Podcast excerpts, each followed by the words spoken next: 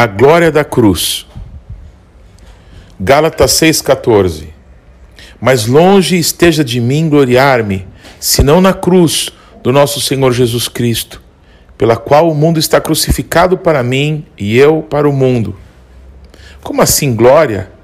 Bem diz a Bíblia que a cruz é um escândalo para os judeus, ou seja, motivo para eles se afastarem de Cristo, e loucura para os gregos, para os não-judeus que são guiados pela mente desse presente século, pessoas que pensam segundo os padrões desse mundo. Porque em todas as histórias de capa e espada, de princesas, de heróis, os bons vencem o mal, são corajosos, matam dragões, vencem os malvados e conquistam a coroa em guerras muitas vezes perdidas aparentemente. Mas Jesus perdeu, morreu. Que Messias o quê?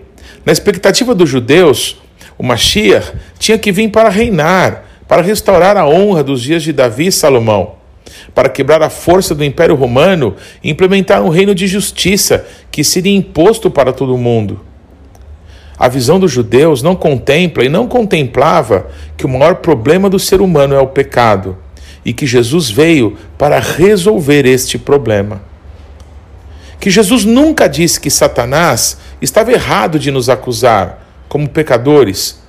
Depois que o primeiro homem caiu em pecado e todos nós nascemos debaixo dessa condição e a cada dia pioramos mais ainda essa situação.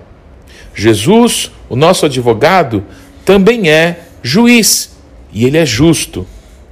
O acusador tem razão mesmo. Todos pecaram e destituídos foram da glória de Deus. Quem é justiça e estabeleceu essa regra foi Deus, que é o Criador, que é justo juiz, mas que em Jesus também é o nosso advogado. Mas não é um mau advogado, é alguém que, não tendo argumentos para nos defender, já que o acusador estava totalmente certo e a sua vitória diante do tribunal de Deus era certa, teve de reconhecer esta verdade, de que todos os seres humanos merecem a morte Porém, tomou uma decisão diante do juiz e do acusador. Decidiu se entregar no lugar do seu cliente, para que fosse feito nele a justiça de Deus, e toda a fúria de Deus contra o pecado caísse sobre ele. O que há de errado nisso? Nada. É que ninguém faria isso. Ninguém abriria mão de sua própria vida para dar a outros que sequer são gratos para quem, mesmo depois de perdoados, voltam a pecar ou sequer dão importância para tanto sofrimento. Aos olhos humanos, isso é loucura. Aos olhos dos judeus, isso é um absurdo. Como chamar de rei aquele ferido, oprimido, degradado dessa vida? O Messias, quando vier, vai reinar. Vai ser um grande governante, restaurará todas as coisas, fará Jerusalém gloriosa entre as nações. Aos olhos humanos, é um derrotado, perdedor, humilhado, sofredor. Lucas 17, 20 e 21.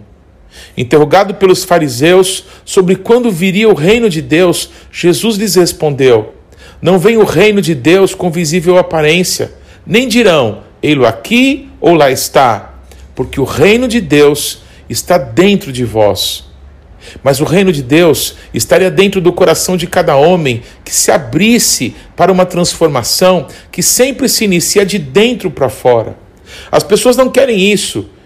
Esta é a loucura. Como sofrer por amor de Deus para depois de morrer para esta vida reinar? A mente humana não pode compreender isso. Como não tendo nada, mas possuindo tudo, empobrecido, mas enriquecendo a muitos desprezível aos olhos humanos, mas nos céus bem conhecido, entristecidos, mas sempre alegres. Como? Isso é loucura. Sim, isso é loucura para os que se perdem, mas para nós é o poder de Deus. Como dar a outra face se alguém nos bater no rosto? Como amar e abençoar a quem nos persegue? Como perdoar a quem nos feriu tanto? Como seguir um derrotado? Como? Mateus 16, 24 a 28. Então disse Jesus a seus discípulos: Se alguém quer vir após mim, a si mesmo se negue, tome a sua cruz e siga-me. Porquanto quem quiser salvar a sua vida, perdê-la-á. E quem perder a vida por minha causa, achá-la-á. Pois que aproveitará do homem se ganhar o mundo inteiro e perder a sua alma? Ou que dará o homem em troca da sua alma? Porque o filho do homem há de vir na glória de seu Pai com seus anjos, e então retribuirá a cada um conforme as suas obras. Em verdade vos digo que alguns há dos que aqui se encontram que de maneira nenhuma passarão pela morte, até que vejam vir o Filho do Homem no seu reino. Se de alguma forma pregaram para mim algum outro evangelho que não seja o da cruz de Cristo, eu declaro anátema, maldição.